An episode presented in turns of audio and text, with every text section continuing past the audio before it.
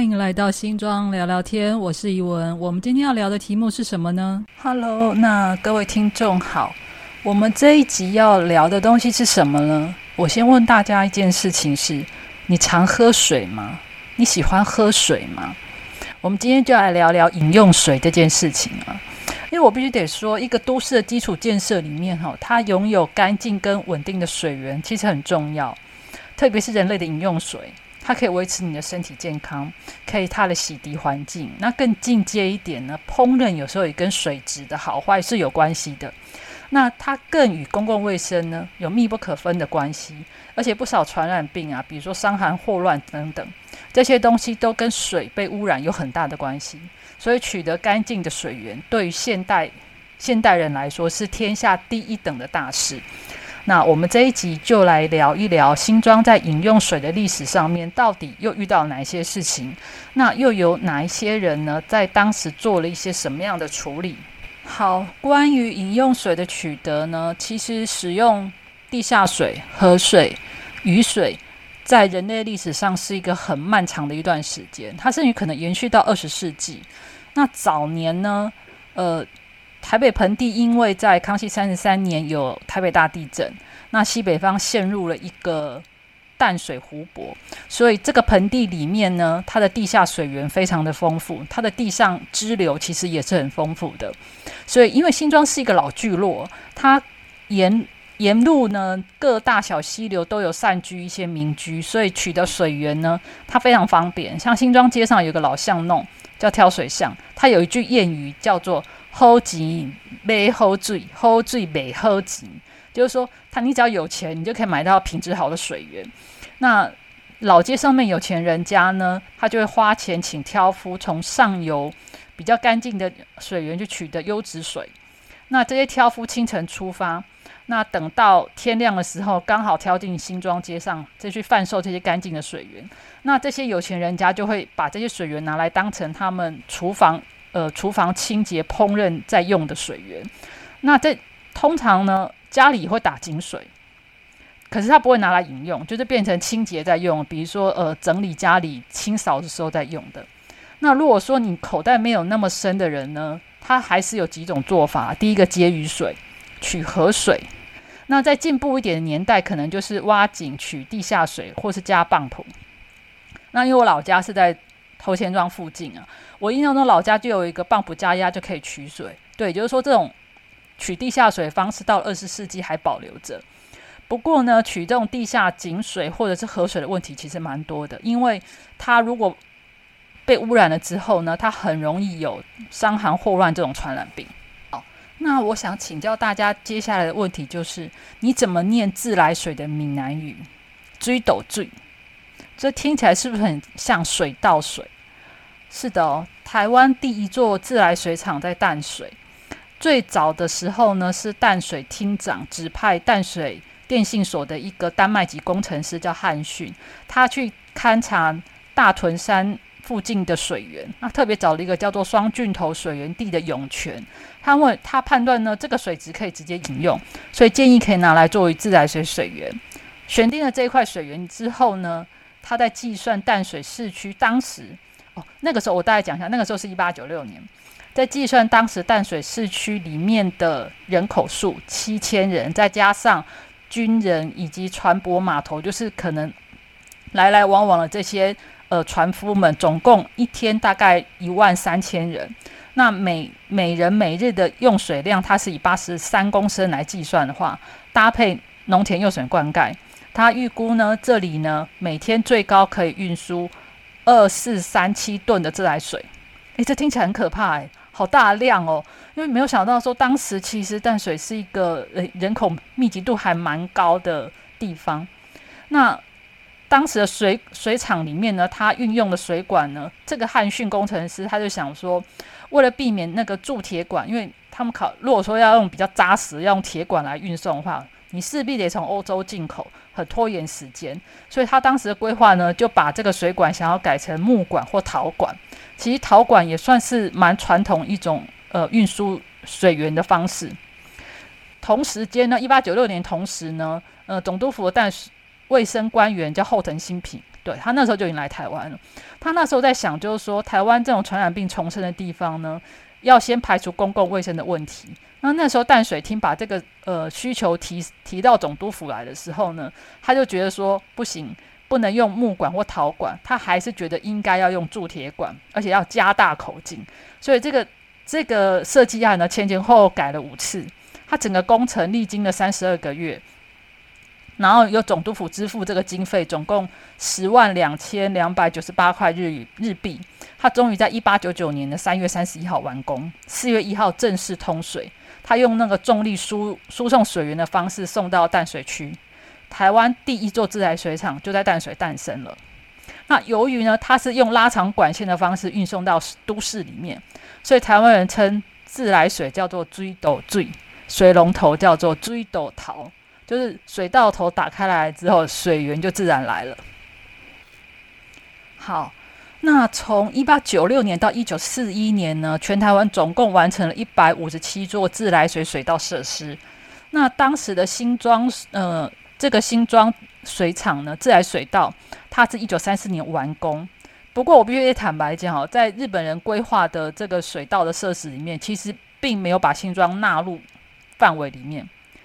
这个水厂是怎么来的呢？是因是新庄自己在地人觉得我们人口其实已经蛮密集的，需要也要有一个很干净的水源，所以呢，新庄的政治精英们透过请愿，就是不管他们是台面上或是台面下的各种活动呢，他不停的向总督府陈情说明设立水厂的重要性，一直到日本籍的接长阿九根上任之后呢，总督府才答应呢帮新庄盖水厂。然后也指派那个工程师来规划水道。这件事情的整体始末呢，写在一九三九年的水道碑记。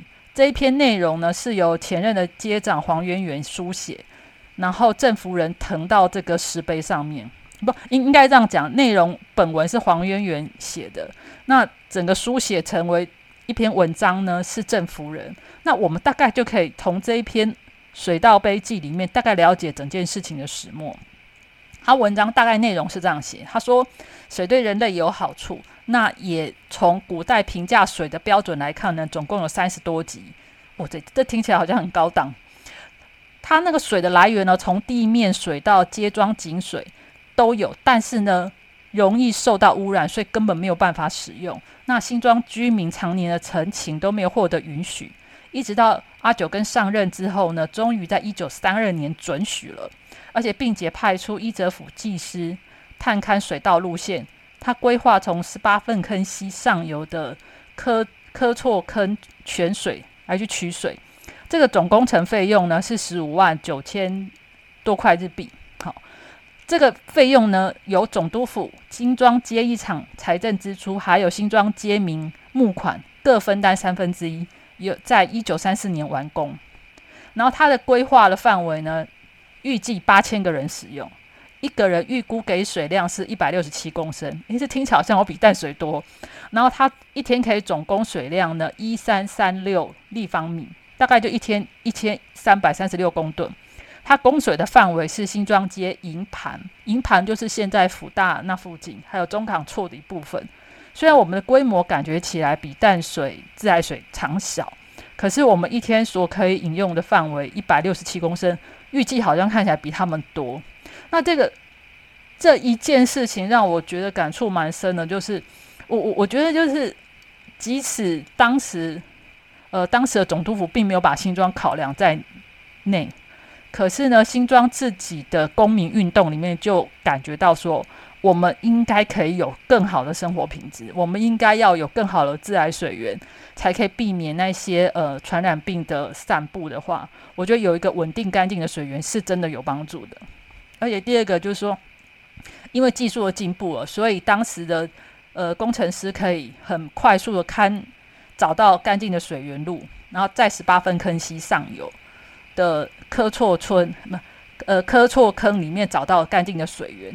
然后来完成，而且第三个就是新庄街民自己也愿意分担三分之一，也就是说，我们其实对我们自己健康的要求还是很有想象，愿意去支付这一份费用，而且也愿意去参与这整个公共建设的完成。我我觉得这个这感觉起来还蛮民主的，诶，真的是没有想到我们当年就已经比现在还要进步了，诶，还不错。